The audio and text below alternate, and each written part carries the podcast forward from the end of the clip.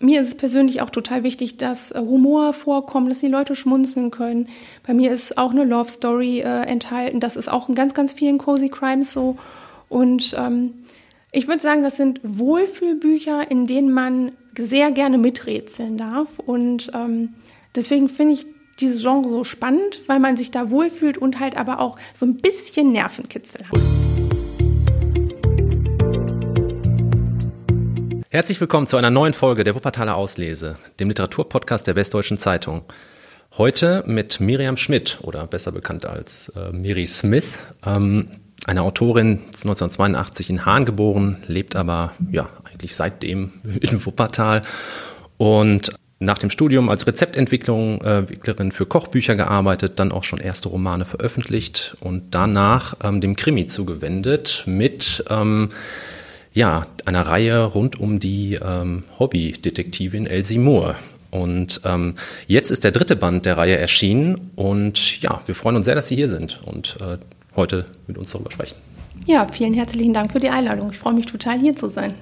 In dem neuen Band El Seymour, das Böse eines Sommers, verfolgen wir wieder den Fall von El Seymour. Sie ist die, äh, die Hobbydetektivin und ähm, es beginnt mit einem wunderschönen Urlaub auf Mallorca. Genau, wo sie zusammen mit äh, Baron Fred Smart ähm, unter anderem eine alte Bekannte von Fred besucht, nämlich Camille Pettigrew. Und nach dem Urlaub kehren sie zurück zum Anwesen von Fred und dann einige Tage später steht auf einmal Camille Pettigrew und ihr Entourage vor der Tür. Und dort will sie bis auf weiteres bleiben. Doch ähm, ihr Besuch ja, wirbelt ein wenig Staub auf im Dorf, bis dann eines Abends plötzlich eine Leiche auftaucht. Ja, ganz genau. Also es, äh, der Unterschied zu den vorherigen Bänden von Elsie ist einfach so, dass ich gerne mal ein totales Sommerfeeling haben wollte und da ich ein sehr, sehr großer Mallorca-Fan bin, war das für mich klar, okay, es muss auf jeden Fall in die äh, Ecke gehen. Ja, und ähm, habe ich natürlich das wunderbare Sommerfeeling quasi in den Roman reingepackt und ähm, ja, dass die Leute sich nicht nur vom Krimi begeistern können, sondern halt auch äh, von der Sommerszenerie ähm, und nicht nur in, auf Mallorca, sondern auch hinterher zurück äh, in England. Das war mir ganz, ganz wichtig. Erstmal witzig, ich war genau der Ort am Anfang, Alcudia, war ich letztes Jahr, deswegen musste Ach, ich auch schmunzeln, cool. als ich mit dem Buch angefangen habe. Und ähm, das Ganze firmiert ja unter dem Genre äh, Cozy Crime. Ähm, ich finde, man merkt schon, was es damit auf sich hat, aber vielleicht können Sie das einmal ähm, ja, schildern, was denn das für ein Genre ist und was das besonders macht. Sehr gerne. Also Cozy Crime, den Begriff kennen viele nicht. Allerdings kennen Sie, glaube ich, sehr, sehr viele Schriftsteller, die darüber veröffentlichen oder in dem Genre veröffentlichen. Klassiker ist halt wirklich Agatha Christie, weil die Krimis zeichnet hauptsächlich aus, dass sie nicht sehr, sehr blutig sind, wie man das von Thrillern kennt. Ähm, die Cozy Crimes sind immer sehr atmosphärisch. Mir ist es persönlich auch total wichtig, dass äh, Humor vorkommt, dass die Leute schmunzeln können. Bei mir ist auch eine Love Story äh, enthalten. Das ist auch in ganz, ganz vielen Cozy Crimes so. Und ähm, ich würde sagen, das sind Wohlfühlbücher, in denen man sehr gerne miträtseln darf. Und ähm, deswegen finde ich dieses Genre so spannend, weil man sich da wohlfühlt und halt aber auch so ein bisschen Nervenkitzel hat. Und ich glaube, das mögen halt sehr, sehr viele Menschen. Ich glaube auch, das ist der Grund, warum die Bücher von Agatha Christie halt auch so beliebt sind und ähm, ja, weiß da, warum es dann halt auch so viele Bücher in dem Bereich gibt. Warum ähm, Miri Smith? Wie kommt es zu diesem, also wie das mit dem Namen zusammenhängt, ist klar.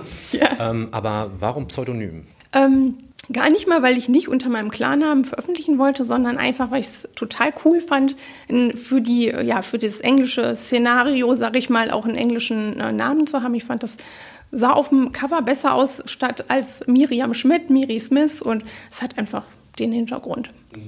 Genau, es spielt ja in England und äh, da wollten wir mal fragen, ähm, was hast du da für eine Beziehung zu? Also ähm, bist du gerne in England oder ist das irgendwie so ein Lieblingsurlaubsziel? Auf jeden Fall. Äh, ich äh, stehe total auf England. Ich äh, finde, das ist ein ganz, ganz großartiges Land. Ich war da schon sehr häufig. Vor allen Dingen in London, muss ich sagen. Ähm, ich finde das halt einfach landschaftlich ganz toll, ähm, aber auch menschlich. Also ich finde, da wird man immer mit offenen Armen empfangen. Das ist ein sehr offenes Volk. Ähm, und was ich auch ganz toll finde, ganz besondere in London, ist halt auch einfach die Kulturszene und halt auch die Kunstszene. Und ja, da fühle ich mich sehr wohl und äh, wie so ein zweites Zuhause. Und deswegen war auch klar, dass das unbedingt in England stattfinden muss. Schön. Aber ist das denn irgendwo halt auch schwierig, halt eben, was auch die Recherche angeht, dass sich das irgendwo halt eben auch authentisch halt äh, liest? Auf jeden Fall. Also das ist, man muss sehr, sehr viel recherchieren. Und wenn man schon damit anfängt, dass man sagt, okay, wie ist die Flora und Fauna wirklich da? Also man muss dann wirklich schon gut äh, sich vorbereiten und dass man kein Humbug schreibt, weil ich kann ja auch äh, ja, Menschen begegnen, die sagen, ich war da schon zehnmal und da so sieht es da gar nicht aus. Das möchte ich natürlich nicht, dass mir das passiert.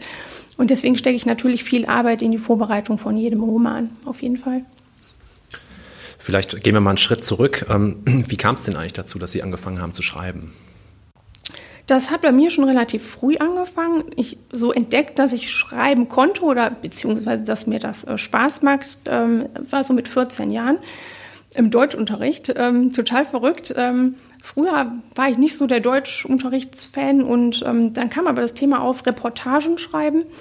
Und plötzlich war ich so total Feuer und Flamme und ähm, da habe ich auch total viel Lob von meiner Lehrerin bekommen und da war ich so, okay, kannst du anscheinend, macht Spaß, cool. Ja, und ähm, so hat sich das quasi entwickelt. Ich habe dann nicht direkt was draus gemacht, erst äh, später äh, im Leben, aber ähm, ich habe immer sehr, sehr viel Freude dann am Schreiben gehabt. Und das, ähm, ja, da würde ich sagen, hat das so angefangen.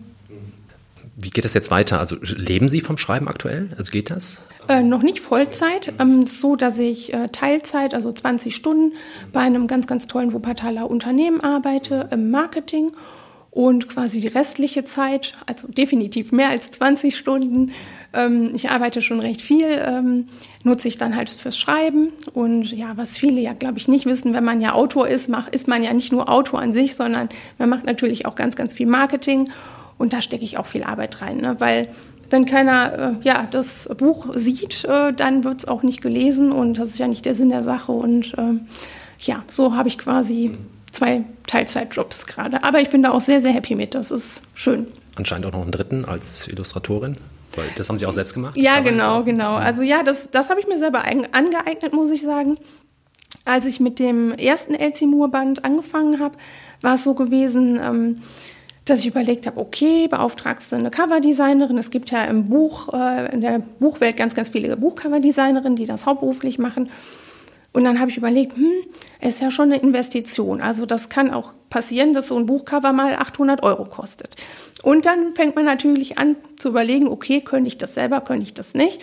Und ich habe halt das Glück, dass ich ähm, eine Weiterbildung im Bereich äh, Photoshop und InDesign gemacht habe. Und dann habe ich gedacht, okay, so ein Grafikprogramm, wo man selber Zeichnungen drin machen kann, kannst du auch noch. Und habe mich einfach dran gesetzt und mir das quasi selber beigebracht. Und es ist sehr, sehr schön, es macht sehr viel Spaß, ist aber auch wirklich viel Arbeit. Also bis man wirklich ein fertiges Cover dann in den Händen hält, äh, vergehen schon ein paar Stündchen.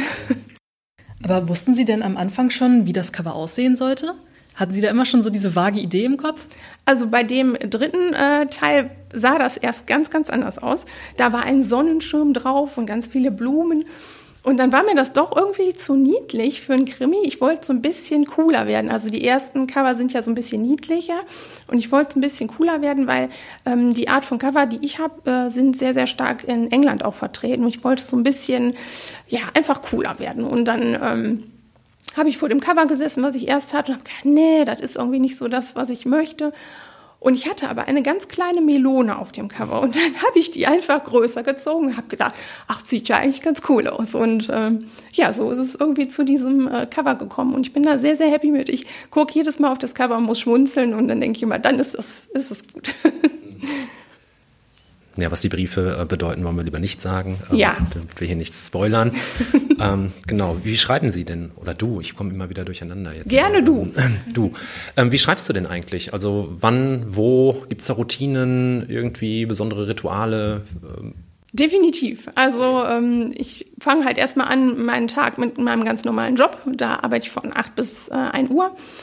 Und danach mache ich eine Pause ja, und dann setze ich mich an den Schreibtisch. Das ist immer derselbe Ort, weil äh, ja, es fühlt sich irgendwie für mich sehr angenehm an. Da habe ich so meine Ruhe. Ähm, viele fragen immer so, ja, hörst du denn Musik beim Schreiben? Und das ist definitiv nicht so. Also wenn ich plotte, also quasi dieses Grundgerüst von einem äh, Buch äh, ja, erarbeite, dann höre ich Musik. Das hilft total für die Stimmung und ähm, sich Notizen zu machen, wie es in einer Szene sein soll. Aber richtig beim Schreiben stört mich das total, weil ich, äh, ich würde dann die ganze Zeit mitsingen und könnte mich dann nicht mehr aufs, aufs Schreiben konzentrieren.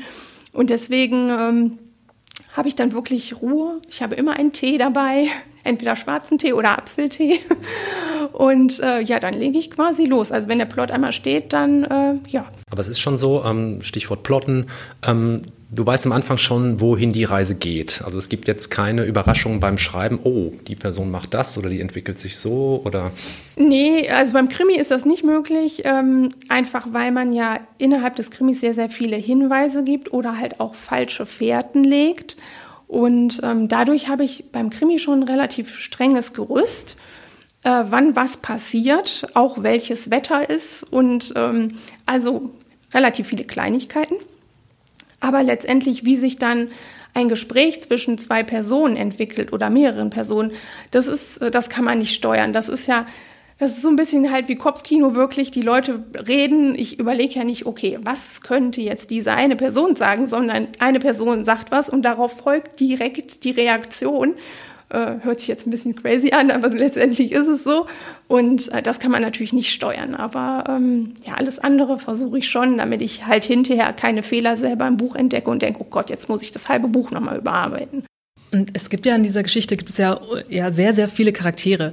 Also ähm, auch fand ich persönlich sehr, sehr viele liebenswerte Charaktere auch und ähm, die wirklich sehr äh, unterschiedlich zueinander sind und an die man sich auch immer gerne ähm, erinnern oder gut erinnern konnte.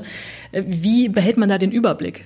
Ja, ich sag mal so, ich habe ja fünf äh, Hauptprotagonisten. Äh, das ist ja einmal die Elsie, ähm, dann die Melda James, das ist ja ihre äh, gute Freundin.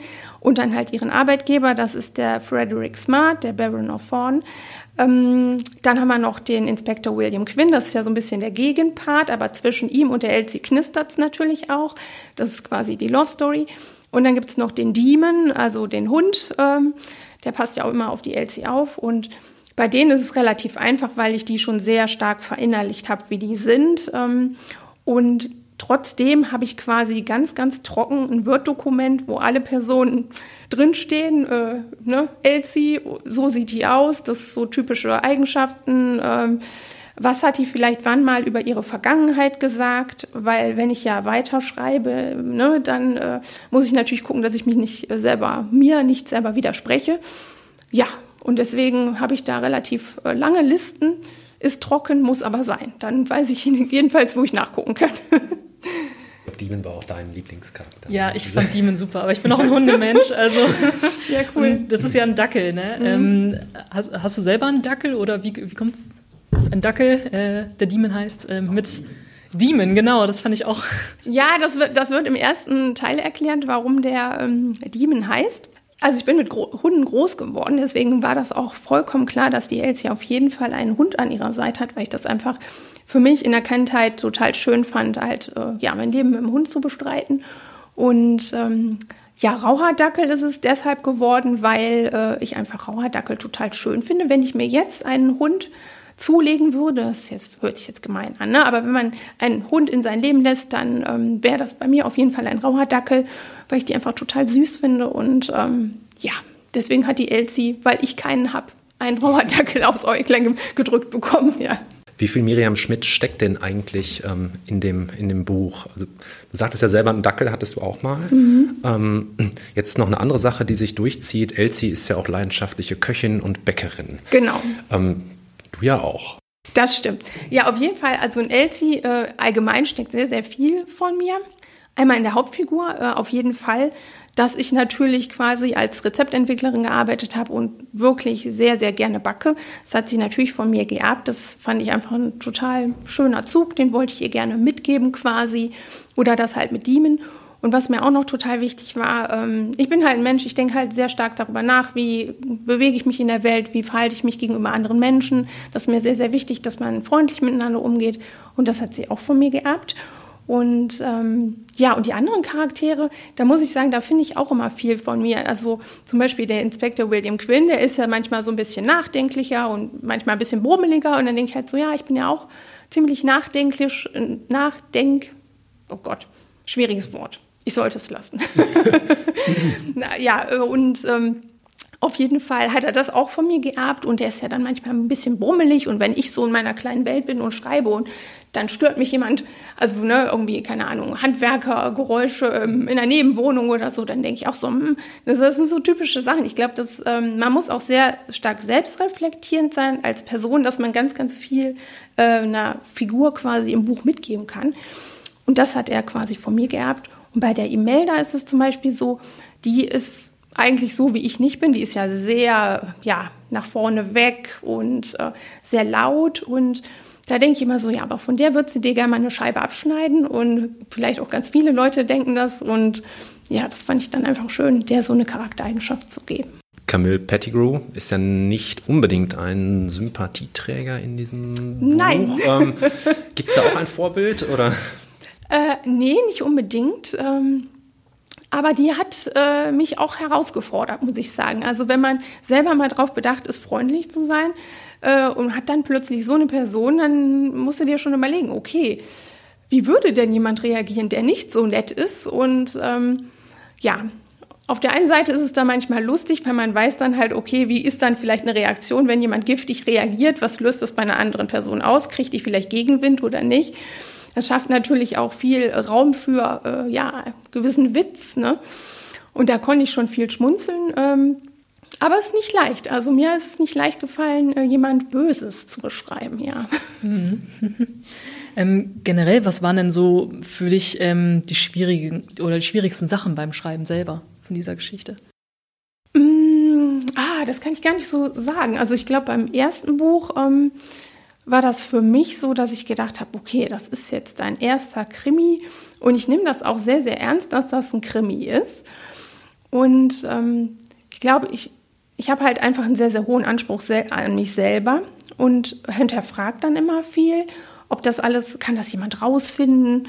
Findet vielleicht jemand schon nach den 50, ersten 50 Seiten raus, wer der Mörder ist? Um Gottes Willen, das darf nicht sein. Also solche Gedanken mache ich mir viel. Aber am, am Schreiben an sich ähm, würde ich sagen, nö. Also das war dadurch, dass ich da so ein Sommerfeeling hatte, hab, bin ich da sehr leichtfüßig, sage ich mal, drangegangen und das äh, habe ich auch am schnellsten geschrieben, muss ich sagen, von allen äh, drei Teilen. Mhm. Also die Rohfassung, dafür habe ich äh, zwei Monate gebraucht und dann nochmal das Überarbeiten, nochmal zwei Monate. Und dann kommt natürlich sowas wie Korrektorat, ne, die schönen Dinge des Lebens, die man natürlich machen muss, aber natürlich, ne, ich meine, wer liest gerne ein 300 Seiten Buch? Ich glaube, ich, ich, glaub, ich habe es fünfmal gelesen. Ähm, das ist natürlich viel, viel Arbeit. Ne? Das ist nicht so schön wie das Schreiben, aber es muss natürlich auch sein. Mhm. Du sagst vier Monate insgesamt so, also zwei Monate schreiben, zwei Monate ähm, Korrektur lesen und so weiter. Ist es dann im Herbst entstanden, im Winter oder ähm, tatsächlich im Sommer? Ähm, ja, das ist letztes Jahr im Sommer schon entstanden. Und dann habe ich mir allerdings ähm, vor der Überarbeitung noch eine Pause gegönnt. Das hatte einfach den Grund, dass ich letztes Jahr im August plötzlich äh, die Idee hatte, ich würde gerne einen Winterroman rausbringen. Und ähm, dann habe ich gedacht, okay, entweder fängst du jetzt an zu schreiben und bringst ihn komplett raus oder du schaffst das nicht. Und Elsie wusste ich, okay, ist ein Sommerroman, brauche eh, habe ich noch Zeit mit. Und äh, ja, dann habe ich quasi erstmal den äh, Winterroman geschrieben. Äh, das war mein erster Kurzroman, Schrägstrich Liebesroman. Der heißt Die äh, Liebe kommt in Wollsocken. Und ähm, ja, habe den dann erstmal veröffentlicht. Und als der dann quasi draußen war, habe ich mich dann wieder auf äh, Elsie gestürzt und weil der Sommer ist ja, ähm, der zieht sich ja durch das, durch das Buch einfach. Ja. Ähm, oft beschrieben, wie heiß es ist, wie die Leute schwitzen. Und ich frage mich halt, ob es möglich ist, sowas im Winter zu schreiben. Auf jeden also es geht auf jeden Fall, okay, ja. äh, weil die äh, Weihnachtsgeschichte habe ich quasi im August geschrieben, das ging auch. Ähm, ich keine Ahnung, ich hatte irgendwie im August so einen Flash und habe gedacht, ach, könntest ja mal ein Weihnachtslied hören oder einen Weihnachtsfilm gucken. Und da war es ja auch warm. Also das ist, ähm, ja, ich glaube immer, wenn man sich gerade wohlfühlt in einer Geschichte, die man schreiben möchte, dann kann man sich da auch sehr stark reinfühlen und dann kann man das auch zu Papier bringen, so dass die Leute sich das äh, auch vorstellen können. Ein bisschen Weihnachten kommt ja auch durch, heißer Kakao, Zimt, Plätzchen und so weiter. Im Sommer auch eher ungewöhnlich. Am Anfang des Buches ist ja auch äh, eine Playlist. Hast du die teils gehört? Du hast ja eben gesagt, dass du eher nicht gehört hast, außer beim Plotten, mhm. nicht beim Schreiben. Äh, genau, also ist, ist das so deine Playlist oder wie, wie kamst du der denn eigentlich? Das ist unterschiedlich. Also das kann man so per se nicht beantworten. Das ist ähm, ein Teil davon habe ich gehört beim Plotten. Und dann habe ich im Nachgang überlegt, okay, was sind denn Songs, die quasi die Geschichte widerspiegeln? Und das ist quasi, ja, das Ergebnis davon. Also quasi vom Plotten und dann, dass ich gesagt habe, okay, welche Songs würde ich gerne dem Leser mit an die Hand geben, wenn, wenn sie das hören möchten. Ne? Weil viele Bookies oder Leser, die äh, hören halt sehr, sehr gerne die Playlists äh, beim äh, Lesen und ähm, das ist dann immer schön. Und dann, wenn ich dann Feedback bekomme, hey, habe ich gehört, dabei passt äh, oder den Song kann ich vielleicht noch nicht oder den kenne ich natürlich, weil der vielleicht aus den 80er Jahren ist und das ist so ein typischer Klassiker. Ähm, das ist einfach schön, ja. Und genau hinten im Buch sind ja auch noch Rezepte. Ich nehme an, die sind von dir? Ja, das ist richtig, genau. Genau.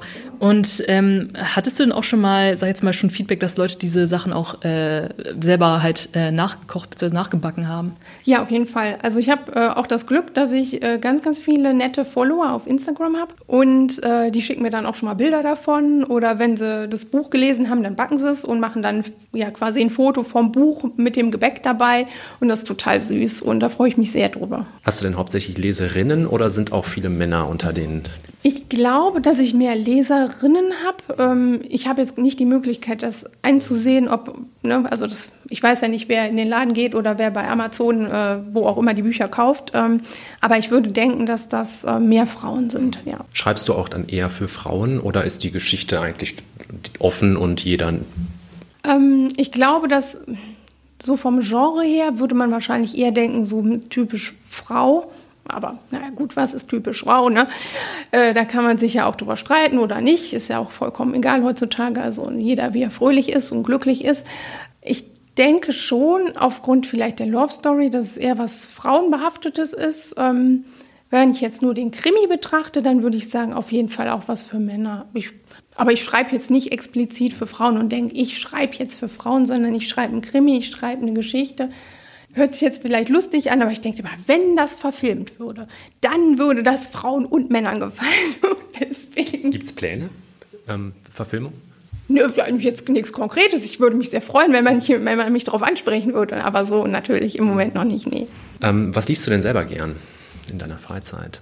Ich lese im Moment sehr wenig, weil ich sehr viel höre. Also ich bin gerade so ein bisschen umgeswitcht auf äh, Hörbuch. Ähm, wenn im Moment äh, eher Love Story. Ich habe früher auch schon mal gerne Thriller gelesen, ist mir allerdings, muss ich gestehen, im Moment ein bisschen zu düster. Historische Sachen finde ich auch manchmal ganz cool. Ja, aber im Moment tatsächlich Love Stories. Hast du denn auch so literarische Vorbilder? Ja, äh, schon, auf jeden Fall.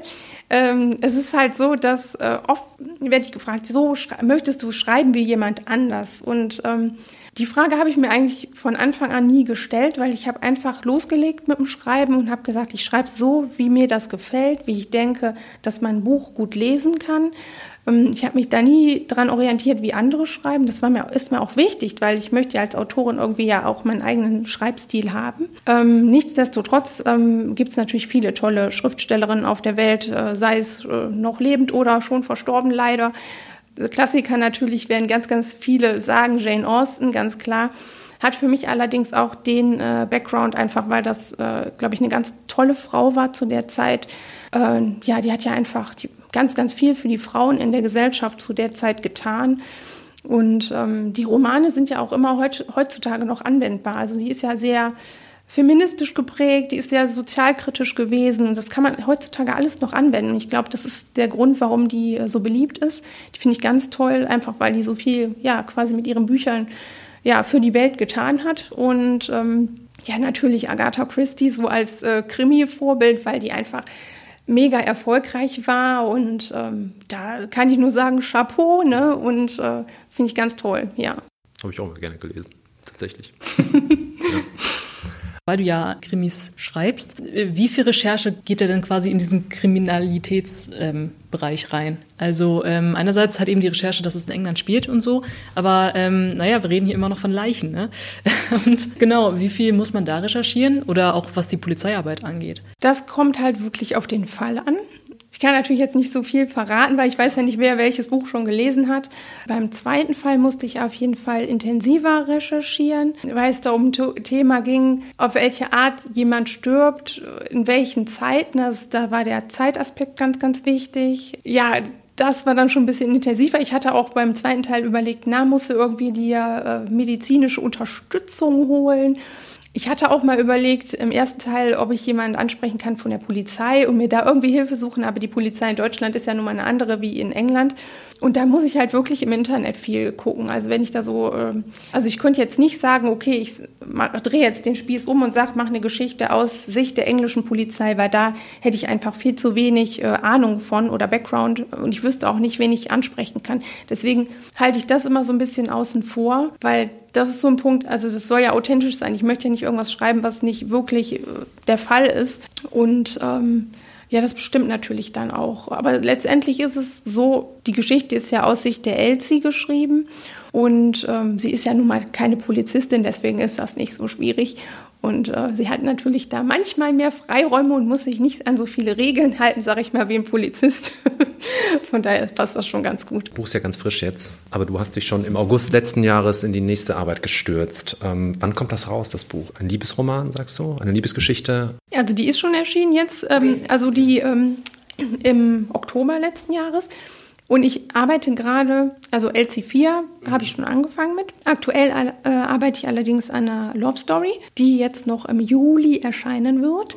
Da kann ich leider den Titel noch nicht verraten, weil äh, ich das noch nicht quasi ähm, ja, zum Vorverkauf quasi äh, angeboten habe. Und aber das, da bin ich gerade ganz fleißig an der Überarbeitung noch und äh, möchte, dass das im Juli erscheint. Und ich glaube, dass das ganz vielen gefallen wird, weil es nochmal so eine Sommer, so nochmal ein Som Sommersetting ist. Und an einem Ort, äh, den, glaube ich, viele Leute in Wuppertal kennen. Und deswegen bin ich sehr gespannt, was da für Reaktionen kommen, genau. Also es spielt in Wuppertal? Nee, nee, nee, nee, aber ich äh, kenne sehr viele Menschen, die von Wuppertal oder in NRW dorthin reisen und deswegen bin ich sehr gespannt. Jetzt bin ich auch sehr gespannt, muss ich sagen. Aber ich, äh, das war nicht gerade meine Frage, die mir entfallen war, ähm, ob du auch mal ein Buch halt in Wuppertal spielen lassen würdest. Ja, da äh, überlege ich gerade drauf rum, sag ich mal. Ähm, und zwar, also die, äh, den Liebesroman, den ich jetzt rausbringen möchte, ist eine Reihe. Und der zweite Band mit der nächsten Hauptprotagonistin, die kommt aus Wuppertal. Das steht schon fest. Also das auf jeden Fall. Und da wird es auch quasi in Wuppertal starten und dann geht es quasi in die nächste Szene, also an den nächsten Ort. Aber reine Liebesgeschichte, da stirbt niemand in der Schwebebahn oder so? Nein, das ist dann auch eine Love Story, genau. Ja, ich habe äh, letztens rumgesponnen, habe gedacht, na, so mal was Historisches und dann Krimi in Wuppertal, so früher, wo der Koch am Wall war oder so, so alte, sag ich mal, äh, ja, Kaufhäuser, wie es die früher waren, ne, mit Holzvertäfelung, also so richtig schick und so. Fände ich jetzt auch ganz cool, aber da muss ich ganz ehrlich sagen, ich glaube, dann müsste ich sehr, sehr viel recherchieren. Da wäre ich wahrscheinlich erst mal zwei, drei Monate mit Recherchetätigkeiten zugange. Und da sehe ich mich jetzt gerade noch nicht. Möchte ich erst Liebesromane weiterschreiben und dann, aber wer weiß, was noch alles kommt. Also, ne?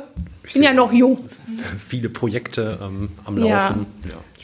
Und äh, ähm, du hattest ja eben noch, noch gesagt, dass du mittlerweile sehr gern auch Hörbücher hörst halt. Genau. Genau. Ähm, also, also ähm, liest du denn generell, wenn du denn noch, dann liest auch noch gerne E-Books oder so? Ist das für dich irgendwie so was, was für dich in Frage kommt? Weil manche Leute sagen so, nee, ähm, auf gar keinen Fall. E-Books oder irgendwas, was halt ja online ist. Also bei mir ist es so, ich mag das total gerne, ein Buch in der Hand zu halten, wenn ich abends im Bett liege und dann habe ich da ein Buch in der Hand, das finde ich total schön. Ähm, wenn ich unterwegs bin, lese ich oft auf dem Handy.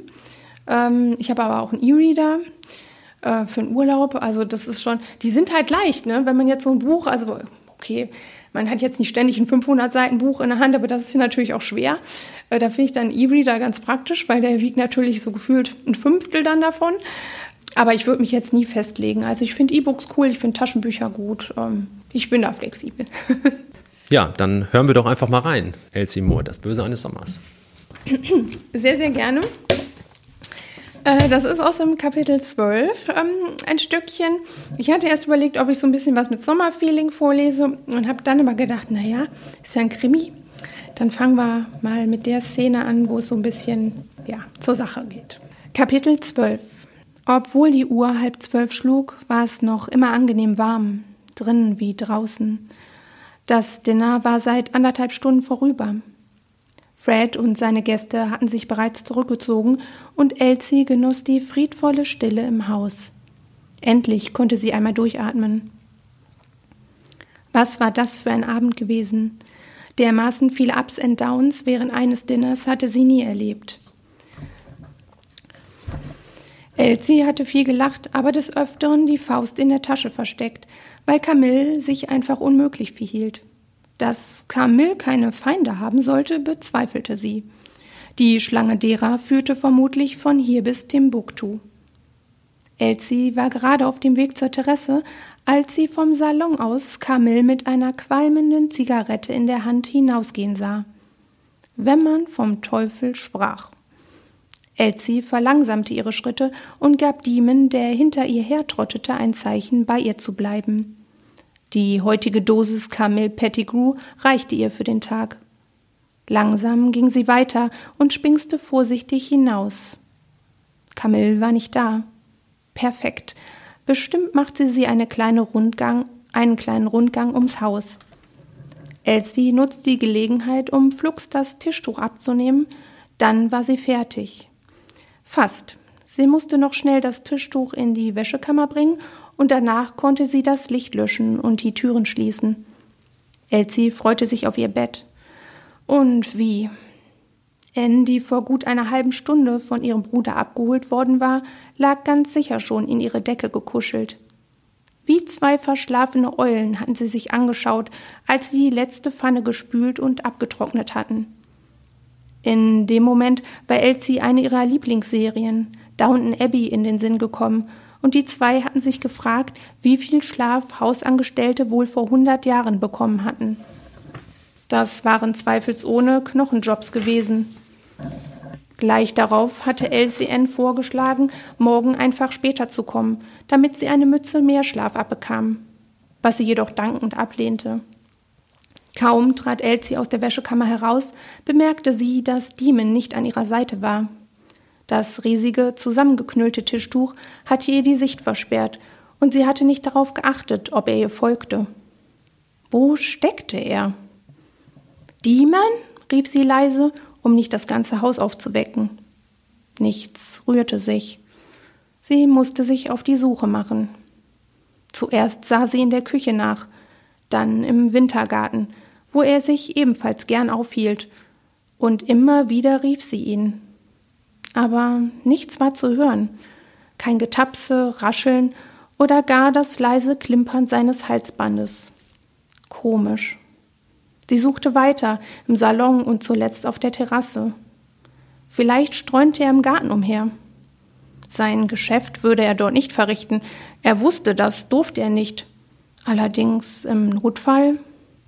Immerhin war es spät. Demon? rief sie jetzt lauter und ging weiter entlang des Hauses. Elsie machte sich Sorgen.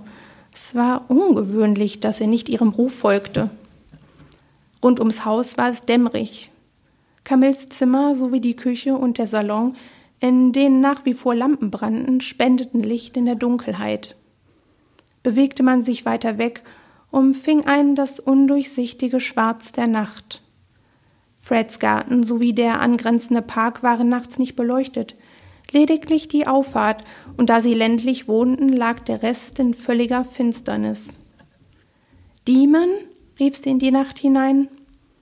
Lauter konnte Elsie nun wirklich nicht rufen, aber allmählich bekam sie Angst. Sie war fast einmal um das Haus herum, als Demon plötzlich auf sie zugerannt kam. Schwanzwedelnd und mit vor Aufregung leuchtenden Augen sprang er vor ihr auf und ab. Er bellte, Hey, mein Süßer. Psst, was ist los? begrüßte sie ihn mit sanfter Stimme, bemüht, ihn runterzubringen. Sie beugte sich hinab, um ihn zu streicheln, doch er machte Anstalten, als wolle er spielen. Demon war aufgekratzt. Er sprang nach vorn und wieder zurück und wieder nach vorn. Das war komisch. So hatte Elsie ihn noch nie erlebt. Hey, redete sie beruhigend auf ihn ein. Jetzt lief er ein Stück, kam ruckartig zurück und entfernte sich erneut. Willst du mir etwas zeigen? fragte Elsie und warte nicht, wartete nicht lange, sondern ging direkt los, in die Richtung, die Diemen vorgab. Elsie ahnte, was er ansteuerte. Seitlich des Gartens, im angrenzenden Park, befand sich ein kleiner Pavillon mit Sitzgelegenheiten. Dort lag anscheinend sein Ziel. Das Licht des Hauses reichte annähernd bis dorthin. Trotzdem schaltete Elsie vorsorglich die Taschenlampenfunktion ihres Handys ein. Sie drosselte ihr Tempo, denn ein bisschen gruselig war es schon. Demon wiederum sauste davon. Demon, warte, rief sie, stockte kurz und beschleunigte dann automatisch. Elsie hastete Demon hinterher. Im wilden Takt ihrer eiligen Schritte wackelte das Licht der Taschenlampe umher. Demon bellte erneut. Sie leuchtete in seine Richtung, suchte ihn und blieb abrupt stehen. Ja, das war das Stückchen, was ich euch gerne vorlesen wollte. Das mag Sie entdeckt haben. ja, vielen Dank. Sehr gerne. Ja, Miriam Schmidt, vielen Dank, dass du hier warst heute bei unserer neuen Folge. Wuppertaler Auslese. Vielen Dank für die Einladung. Ich habe mich wirklich sehr gefreut, hier zu sein, euch kennenzulernen. Hat großen Spaß gemacht und äh, ja, ich bin schon ganz gespannt, die Folge zu hören und freue mich aufs nächste Mal. Vielen Dank. Vielen lieben Dank und ja, wir äh, freuen uns auf jeden Fall auf ähm, den neuen Band von Elsie Moore und auch auf den neuen Liebesroman, der im Sommer noch erscheint. Dankeschön. Bis dann, schaltet wieder ein.